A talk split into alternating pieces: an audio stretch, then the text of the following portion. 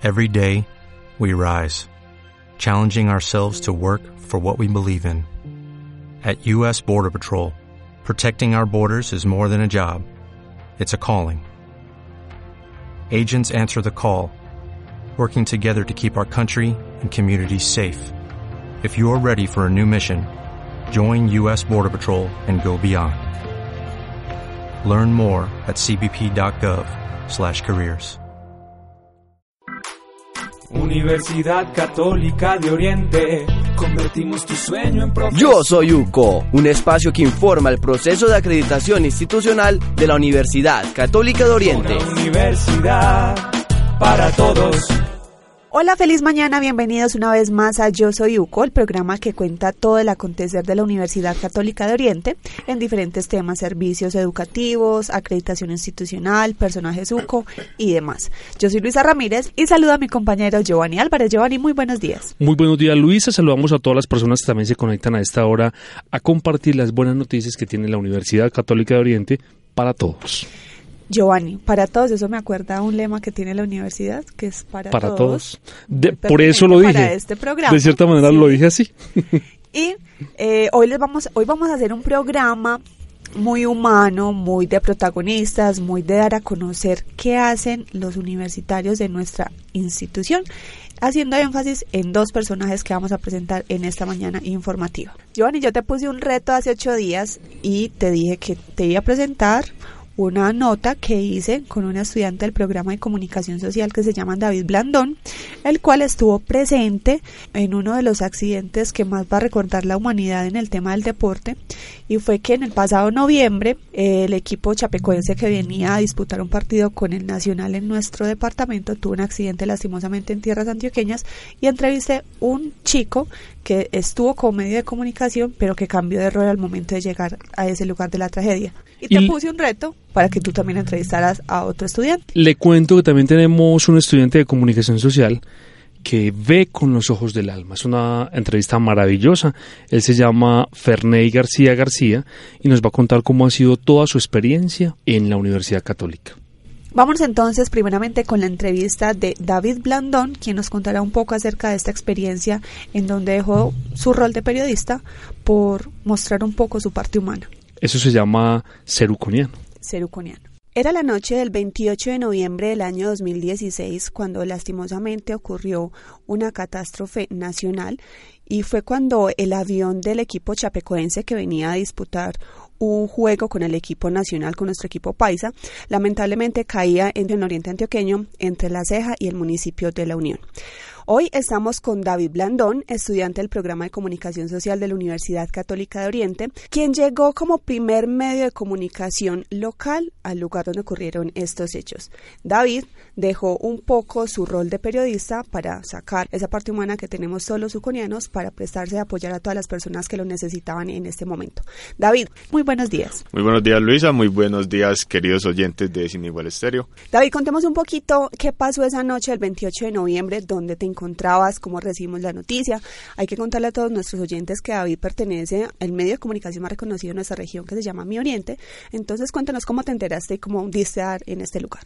Bueno Luisa, eran las tipo 9 y 40 de la noche, el avión pues todavía apenas estaba presentando las fallas, yo estaba en mi casa, en el grupo como usted dice de trabajo de Mi Oriente, escribieron la palabra urgente, Eh, todos nos dispusimos para poder estar pues como pendientes de lo que pasaba, entonces a mi jefe directo William Alzate ya le estaban dando la información de que el avión estaba eh, con falla total y que ya no se sabía que se había perdido contacto con el avión y en cuestión de 15 minutos, tipo 10 y, eh, 10 y 5 de la noche, nos confirmaron pues que se había caído el avión y que era el equipo chapecoense del país vecino Brasil. Cuando nos dijeron pues eso, ya eh, Willy me dijo que en 15 minutos me recogían para, para ir pues al lugar. No sabíamos dónde había caído, no, sab- no sabíamos nada, pero entonces ya, ya estábamos pues con los equipos y el compañero David Valencia y Sebastián, que es uno de los camarógrafos también de Mi Oriente, eh, pasaron y me recogieron. David, las personas pensarán que por llegar tan rápido al lugar donde ocurrieron los hechos, vivía cerca a donde ocurrió esta tragedia, La Ceja, La Unión, pero ¿dónde vives tú? Eh, yo vivo en el municipio de Río Negro, ahí cerca de la Universidad Católica de Oriente. y no, pues el compañero me recogió en Autolarte. Pues, Sí. es, eh, y la verdad, sí nos fuimos pues muy ligero por, por la cuestión pues como de esto que estaba pasando. Eh, llegamos, eso es eh, para poder llegar al sitio, es an- en la bomba que se encuentra antes de entrar pues como a la Unión. Eh, entonces sí nos toca pues como que siempre era un trayecto largo, pero como pues por, por esa necesidad de llegar allá siempre nos fuimos pues algo ligero. Entonces estuvimos llegando por ahí tipo 10 y 50 y, algo de minutos eh, eh, a la bomba, pues donde ya había solamente en ese momento había un- una patrulla de la policía y dos agentes. No había, pues no, no estaba casi nadie. Ya habían ingresado do- eh, tres cuerpos de bomberos, que era La Ceja, Río Negro y La Unión, pues por la cercanía, porque ya es- estaba muy cerca de, del lugar del impacto del avión. Cuando llegamos a la bomba, de ahí al punto de impacto son alrededor de 40 minutos por una carretera destapada. Íbamos en un carro ba- bajito, entonces eh, no estaban dejando ingresar a nadie, o sea, nadie podía ingresar a, allá a la zona del impacto. Entonces empezaron a llegar unas camionetas con gente, con, con cobijas, con herramientas por si para sacar gente y la policía no quería dejar ingresar pues como a nadie cuando ya, ya eh, hicieron pues como una llamada que no, que era para ayudar pues como que más, que era la, magnitud de la tragedia, entonces dejaron entrar solamente carros grandes, solamente camionetas, entonces ya de ahí si fueron 40 minutos, eso se hace eterno ese viaje, hasta allá se hace muy, muy largo porque uno ya pues como que quiere llegar a ver si era verdad lo que estaba sucediendo, porque igual esa, esa tragedia como yo creo que a muchos de ustedes oyentes les pasó, no creían que esto estaba sucediendo. Entonces ya cuando ya sí empezamos a ver los bomberos ya no dejaban entrar allá pues como a la zona del impacto. David, tú llegaste en el rol de periodista. Sí, en el momento... Llegaste para informar lo que está ocurriendo en ese momento. ¿En qué momento te quitas tu camisa de periodista, que de informar, de contar, para, para mostrar esa parte humana de ayudar a esas personas que tanto lo necesitan y que en ese momento estaban pues esperando a alguien que en realidad eh, llegara y los ayudara a sacar, a salir de ese lugar donde estaban? Bueno, cuando llegamos pues allá como a, a la zona ya estaban los bomberos que les mencioné anteriormente y no estaban dejando ingresar a nadie. Cuando vemos que empiezan a escuchar ya están sacando unos heridos, ya los están sacando, entonces eh, yo me fui a ver por dónde lo estábamos sacando, hice mis primeras tomas y era pues como por, un- si había un camino, eh, eh, había pues un potrero, bajé por el potrero y me fui por el camino y no estaban dejando pues entrar a nadie que fuera un bom- bombero ni nada de eso. Eh, me acuerdo que ese día tenía una chaqueta negra con unos reflectivos y yo y por debajo como hacía tanto frío tenía un buzo rojo y ya me quité pues como la chaqueta negra y quedé con el buzo rojo lo cual sí ya me hacía como un poquito de referencia al traje de los bomberos pues que, que, que es como rojo entonces cuando llegué al camino uno pasa por unas eh, por unos cultivos unos unas frijoleras que habían en la zona y ya cuando uno llega y se encuentra ese- el panorama cuando porque había que subir como un morrito y ya había pues como como una caída por decirlo así y ya se ve el avión destrozado ya uno uy no sí es verdad esto es verdad Eh, empecé a hacer mis primeras imágenes cuando llegué todavía no estaba pues la zona totalmente acorda- acordonada porque igual apenas la gente estaba llegando. Yo llego y ya bajo me encuentro con el capitán Zuluaga de bomberos. Y él está pues por decirlo así en shock pues él estaba con todo esto allí muévanse acá muévanse acá me acuerdo que yo le él llega y me dice hey usted quién es usted quién es yo ya tenía un contacto con él Sí. entonces yo, eh, capitán David, David Blandón, y es que, ah, ¿qué más? Pero él siguió pues como en lo suyo, entonces ya pues no me sacó. Entonces yo empecé a hacer mis imágenes, las primeras imágenes que salieron en muchos medios, las primeras fotos que salieron en muchos medios.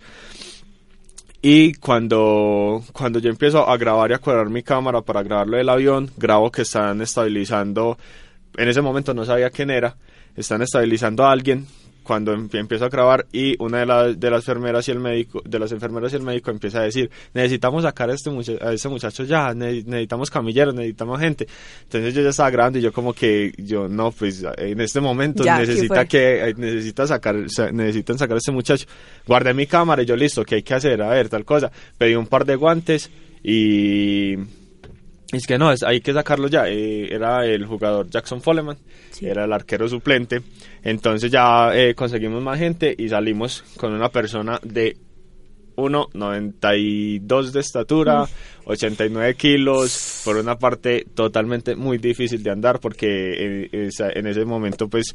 eh, eh, Colombia estaba pasando pues como por una época invernal muy complicada, entonces había mucho pantano, eh, había empezado pues como a llover en ese momento, entonces cuando cuando empezamos a, solamente alzarlo como para subir nosotros hoy va a ser difícil porque, o sea, es, por decirlo así, más apura ese muchacho Jackson Foleman. Entonces ya empezamos pues como a subir con él y empezamos pues como a crear ese diálogo de Jackson, usted cuánto mide, usted cuánto pesa, él nos empezaba a decir eso. ¿Cómo lo viste en ese momento? Él estaba muy tranquilo, incluso él era el que nos decía, tranquilos, cálmense, cálmense. Y uno pues en una tragedia de esas, yo creo que uno, uno ya sí pues la verdad que uno se desespera mucho, pero él estaba más tranquilo que nosotros. Sí decía que tenía mucho frío, él estaba totalmente mojado, en la Unión ustedes los que han tenido la oportunidad de ir saben que hace mucho frío, entonces él estaba solamente en boxer, en su ropa interior y ya eh, decía que le dolían mucho las piernas, como los oyentes ya también se han dado cuenta, él perdió una de sus piernas, su miembro inferior derecho y el otro también lo eh, tuvo una fractura, eh, pero le pudieron pues como salvar su pierna. Entonces él sí se quejaba, se quejaba mucho del pecho, él decía que no podía respirar, que le quitaran el cuello ortopédico, pero como por seguridad pues de la misma protección no se le podía quitar. Entonces hacíamos pues como ese contacto con él, nosotros, no, Jackson, sople, sople, infle el globo con nosotros, siga con nosotros. Eh, ya cuando llegamos, eh, me acuerdo de, de uno de los bomberos de la Unión, Juan Diego, que también estaba ahí, él fue el que lo entregó pues a las ambulancias y uno, la verdad, uno pues el cuerpo, uno quiere ayudar, pero el cuerpo ya no le responde después de, ese... ¿Cuánto trayecto hubo, cuánto tiempo hubo desde el momento que eh, cargaron la camilla con el, con el portero hasta que llegaron donde lo tenían que descargar en, en la ambulancia? Sí, fueron alrededor de 25 minutos, pero no fueron 25 Pero minutos. Pero no en las mejores condiciones. porque literal uno le tocaba sentarse en el pantano y hacer una especie de cadeneta para poder pasarlo a él, porque no había forma de usted caminar sobre el pantano porque se te quedaban los zapatos ahí en el, eh, en el fango o se caía, el, el, el, pantano llegaba casi hasta la rodilla, entonces uno le tocaba sentarse y poder pasarlo como una camioneta. Ok, ok una cadeneta para poder avanzar pues como con este muchacho. David, ¿has tenido la oportunidad de hablar después con, con Jackson? No, pero yo sé que la va a tener. sí, no, la verdad fue muy difícil. Cuando él estaba, él estaba en San Vicente Fundación, hicimos pues como toda la gestión como la comunicadora allá y que la familia no quería hablar con nadie, que, que él estaba pues como en el proceso de recuperación física y mentalmente, porque eso debe ser pues un golpe emocional muy duro. Eh, estar pues como bien y perder todo en un momentico, un equipo, su pierna. Entonces eh, hicimos pues como toda la gestión eh, y no, no, no, no se pudo. Pero sé que algún día cuando él esté ya pues como recuperado ya física y mentalmente va a tener la oportunidad de hablar con él. Les cuento a todos nuestros oyentes que David, yo sé que muchos de ustedes lo han escuchado en medios de comunicación nacionales, lo han visto en medios de comunicación nacionales y la Universidad Católica Oriente no se puede quedar atrás porque este es un hecho que no se puede olvidar. David tuvo su momento, pero esto es algo que debe perdurar, más en nuestra institución que es formada en esa creación humanista del servicio a la persona. ¿Qué sientes ahora luego de realizar esta labor? Eh, es gratificante, yo creo que sí, es gratificante sentir que gracias a ti una persona hoy está viva y que aportaste mucho para que eh, volviera a estar con su familia y que en decisiones como estas es necesario uno dejar algunos roles para asumir otros roles, roles más importantes, por decirlo así. Sí, Luis, usted como, como lo dice, eh, la ética periodística dice que la cámara no se puede soltar por ninguna circunstancia, siempre el periodista debe grabar eh, bajo, pues, bajo cualquier presión. Pero en ese momento yo creo que fue cuando despertó esa parte humana, como usted lo menciona, que nos enseñan acá en la universidad cuando vemos los humanismos, de que prime la vida del otro. O sea, si podemos ayudar a, los demás, que prime esa vida del otro sin importar ya que esté en riesgo su trabajo o pues o otras cosas que sean pues irrelevantes por decirlo así porque usted un trabajo puede que lo consiga pero una vida humana ya pues cuando muere ya hasta ahí termina. Entonces yo creo que es muy importante cuando eh, se hace esto y se resalta. O sea yo en ningún momento llegué y yo ah sí no yo voy a hacer esto como para mediatizarme no en ningún momento eh, logramos pues como como eso pero se hizo por por como te decía ahora por los valores que se inculcan en la Universidad Católica y los resultados y los beneficios o, las felicitaciones llegaron. Eh, yo me acuerdo que ese día Caracol nos pidió unas imágenes Caracol no había podido llegar pues a la zona del, del impacto, entonces Caracol salió diciendo que Oriente, el primer medio de comunicación en llegar pues a la zona de impacto. Cuando nosotros les pasamos los archivos, estaba pues la imagen que le dio la vuelta al, al mundo con lo del periodista rescatista, que yo me estoy quitando la cámara y se la estoy entregando a, a uno de los compañeros y, me, y sigo ayudando con la camilla. Cuando la muchacha que no me acuerdo cómo se llama estaba haciendo la nota, dijo que le, le preguntó a Will Sate que que quién era este muchacho que entregó entonces no él es uno de mis camarógrafos y se puso a ayudar en vez de grabar. Entonces ya no eso sale para una nota y claro a las 12 yo me acuerdo que esa nota también porque son fechas y horas que no se olvidan eh, la nota en Caracol salió tipo 1 y 20 yo estaba en la tienda porque yo todavía estaba en, no en el lugar del impacto sino para entrar a, a, al, al lugar del impacto y estaba en la tienda y, ¿Y te viste salí, en el esa- televisor. sí, salí en la, eh, en la nota de Caracol. Bueno, entonces hicieron pues fue tres minutos eh, al aire en Caracol, eso es mucho Sí. tiempo pues para un periodista.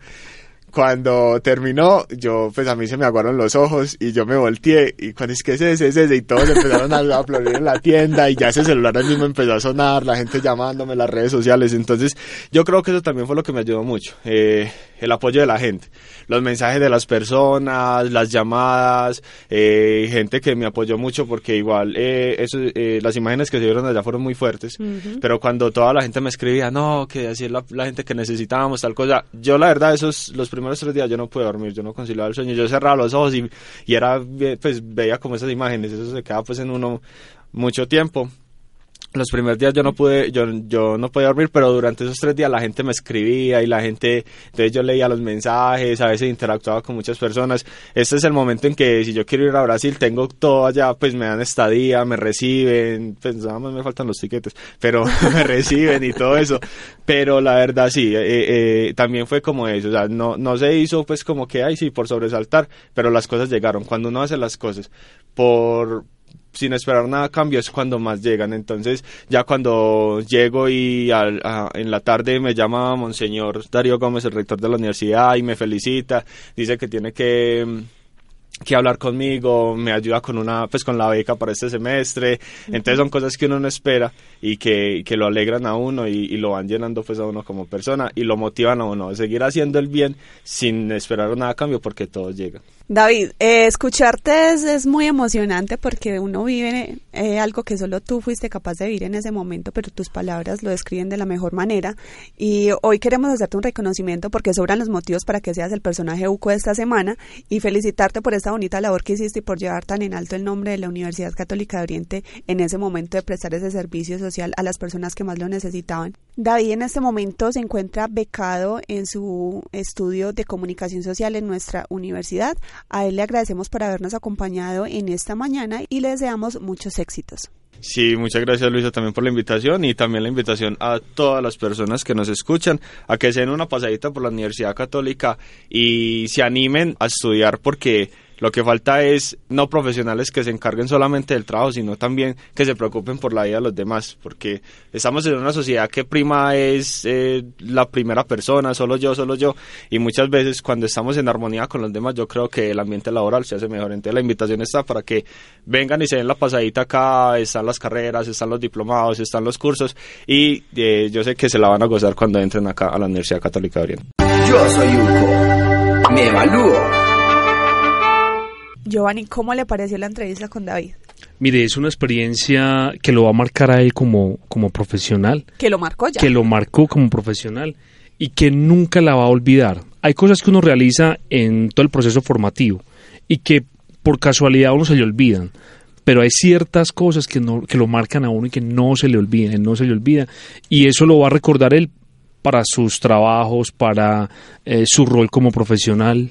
Hay algo muy bonito y es que no solamente él lo dice, sino que cuando uno tiene la oportunidad de hablar con egresados de la universidad, uno les dice que cuál es ese sello diferenciador o característico del luconiano y ellos siempre resaltan la parte humana, esos valores que son infundidos desde nuestra academia, desde nuestra universidad. Él siendo estudiante ya los reconoce, los pone en práctica y se siente orgulloso de eso. Qué bonito poder contar esa clase de historias. Además, es, es muy interesante conocer personas así. Yo sé que las personas que escuchan esta entrevista se van a dar cuenta que aquí no solamente se aprenden contenidos, aquí se aprende también a ser persona, a vivir en el contexto con otras personas y a ayudar al otro, que de cierta manera fue lo que pasó con David.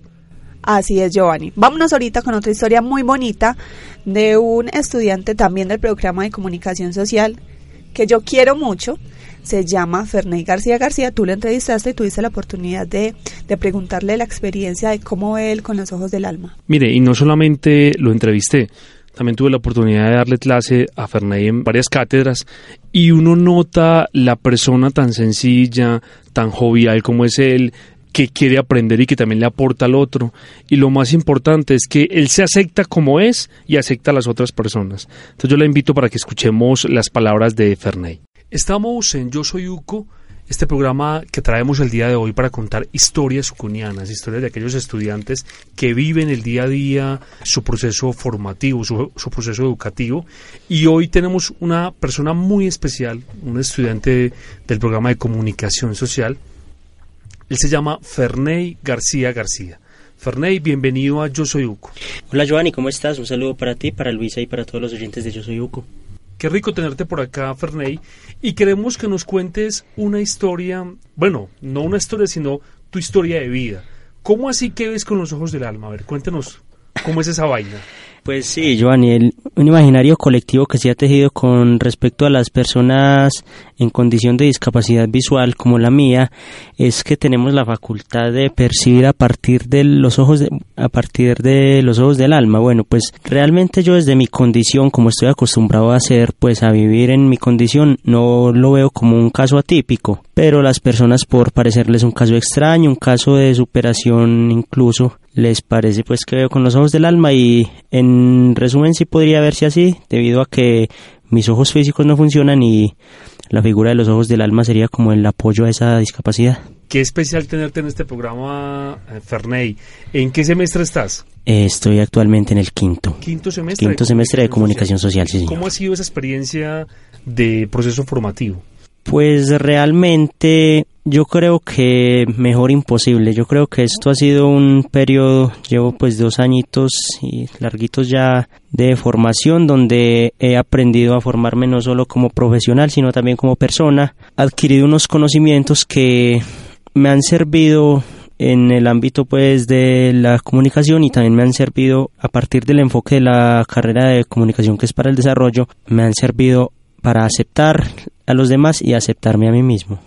Qué bonito eso, Ferney, cuando expresas de esa manera tu experiencia dentro de la universidad. ¿Qué es lo que más te ha gustado de la Universidad Católica de Oriente? Eh, no, indudablemente el, el, el, clima, lo que llaman el clima organizacional, el ambiente con los compañeros, con la parte administrativa, todo, todo el entorno en general es muy agradable. ¿Cuál ha sido esa materia complicada que tú dices, Dios mío, esto me está dando muy duro? sí, realmente con las materias que yo he tenido como inconvenientes no son muy muy grandes los inconvenientes pues pero de todas maneras siempre me han dado un poquito de lidia son las materias que requieren de, de interacción y de acercamiento a personas que no conozco, puede ser como por ejemplo el periodismo en la práctica, la radio en la práctica, porque no sé, eh, a partir de mi condición de discapacidad visual se me ha generado como un grado de inseguridad para acercarme a las personas, pero lo he sabido como controlar y superar. Cuéntanos una cosita, hay un chisme por ahí, ¿verdad que tenés un programa de radio? Eh, sí, Giovanni. A ver, a ver, cuéntanos de qué se trata, invítenos a escucharlo. Sí, es eh, un programa de radio que se emite aquí en Sin Igual FM Estéreo todos los miércoles a partir de las 9 de la mañana. Es un magazine juvenil, es un poquito de... Es un formato que intenta como hacer la diferencia en la programación de Sin Igual, pero sin desconocer los lineamientos eh, culturales y religiosos de la emisora. Es un programa que es realizado por estudiantes de comunicación social y que se construyó a partir de una cátedra que aquí les cuento entre nosotros, una cátedra que daba el profesor Giovanni. Y aquí estamos con la idea, ya llevamos un añito, sí, y los invito a escuchar todos los miércoles. El programa se llama Puntos Suspensivos. Ferney, ¿cómo ha sido esa experiencia con la radio? ¿Te, ¿Te, escuchan? ¿Te han contado que te están escuchando? ¿Que les ha gustado el programa? ¿Cómo ha sido esa... Nos dijiste ahorita que te, te daba susto el llegar a la radio, ¿cierto? Pero ya estás en la radio. ¿Cómo ha sido eso? Realmente es gratificante porque yo desde pequeño siempre he sido como amante a la radio. Me ha gustado mucho, mucho escuchar la radio por obvias razones porque el oído es como la facultad sensorial que más he desarrollado. Entonces tengo como esa capacidad de escuchar mucho y a partir de la escucha creo que se construye el lenguaje, el, el habla y muchos otros sentidos. En el caso mío es más especial, entonces es muy gratificante estar aquí, hacer pues como la parte de, de, estar detrás de un micrófono llevando alegrías, llevando sensaciones, pero es más gratificante aún cuando tú vas por la calle y te dicen, hey, ah, usted, yo lo he escuchado como que en una emisora, no, usted no es el del programa de Sin Igual, y yo, claro, yo soy, y entonces me dicen, no, muy bacano, tus compañeros también, es, se siente que es un ambiente muy familiar, entonces eso es realmente gratificante. Ferney, ¿cuál ha sido esa experiencia que más te ha marcado aquí en la universidad? Una experiencia que más me haya marcado. No sé, no. Sí considero que el programa de radio porque me ha marcado pues positivamente porque cuando entré a la, a la carrera de comunicación social vine con la idea de hacer radio. Aquí me encontré con la realidad de que la comunicación social se enfoca también en comunicación organizacional, en desarrollo, pero no he descartado la idea de la radio, entonces esa es como la experiencia más significativa para mí, lo que me impulsa a, formarme como profesional. Y cuéntame qué opina tu familia de lo que haces, de este proceso que estás llevando.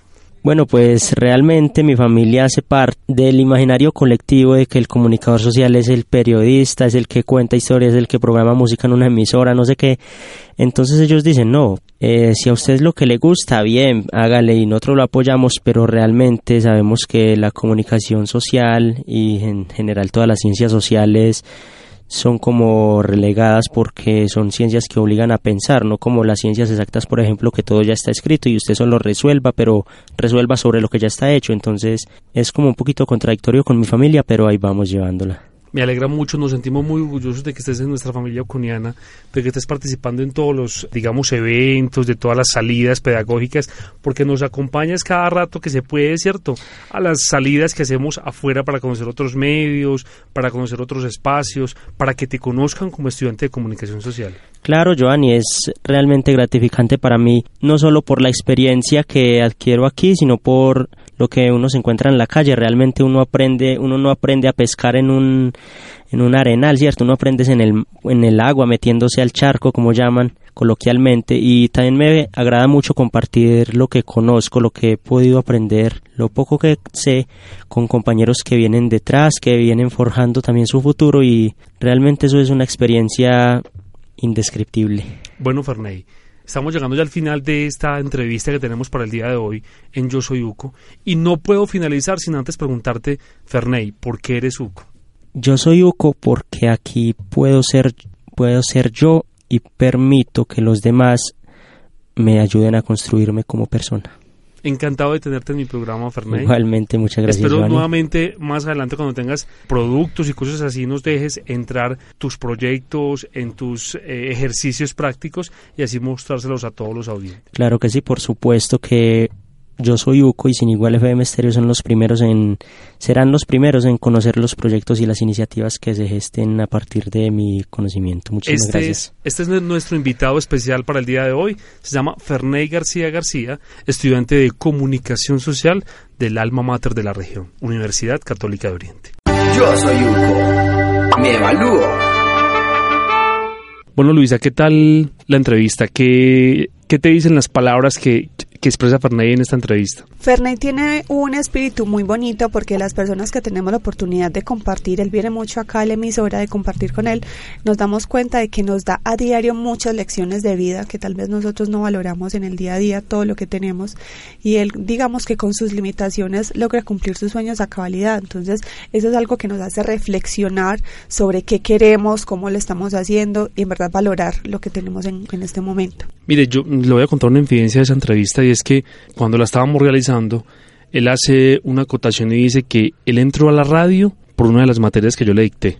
En cierto momento yo le dicté expresión oral Sí. y hicimos unos ejercicios prácticos en una emisora. Él vino hasta acá y me dice, profe, desde que entré a la emisora, con ese trabajo que tú hiciste o que nos colocaste, empecé a hacer radio. Yo- me inspiraste a hacer radio. Pues me llené de orgullo. Digamos, le aporté cierto conocimiento para que él siguiera esa ruta con, con la radio. Igual eso es lo bonito de la comunicación y es que es muy amplia y los universitarios que llegan a estudiar esta carrera en la UCO tienen la oportunidad de desempeñarse en diferentes ramas de la comunicación. Los medios son uno de ellos y Ferney tiene un muy buen campo, está realizando un programa en nuestra emisora sin igual, se llama Puntos Suspensivos para todas las personas que lo quieran escuchar los miércoles en la mañana.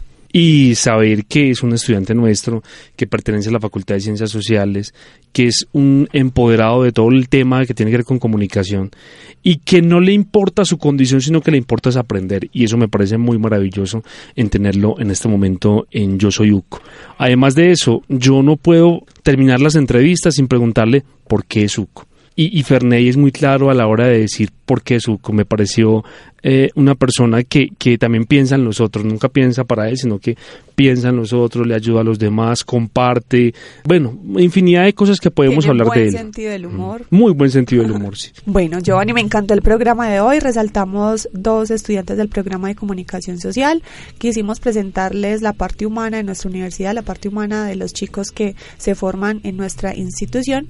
Y nuevamente nosotros, si Dios lo permite, estaremos dentro de ocho días con algo nuevo que contarles acerca de nuestra alma mater. Que tengas un feliz fin de semana, descansa, también estudia. Muchas gracias Giovanni, igual para ti, descanse usted por el momento, si Dios lo permite nos escuchamos el próximo sábado. Hasta luego. Universidad Católica de Oriente, convertimos tu sueño en profesión. Yo soy UCO, un espacio que informa el proceso de acreditación institucional de la Universidad Católica de Oriente. Una universidad para todos. As a new Western Union customer, you can enjoy a $0 transfer fee on your first international online money transfer. Send money to your family and friends back home the fast, easy, and reliable way. Visit westernunion.com or download our app today to get started, and your first transfer fee is on us. FX gains apply, not available for credit cards and transfers to Cuba. Services offered by Western Union Financial Services Inc. and MLS 906983 or Western Union International Services LLC and MLS 906985.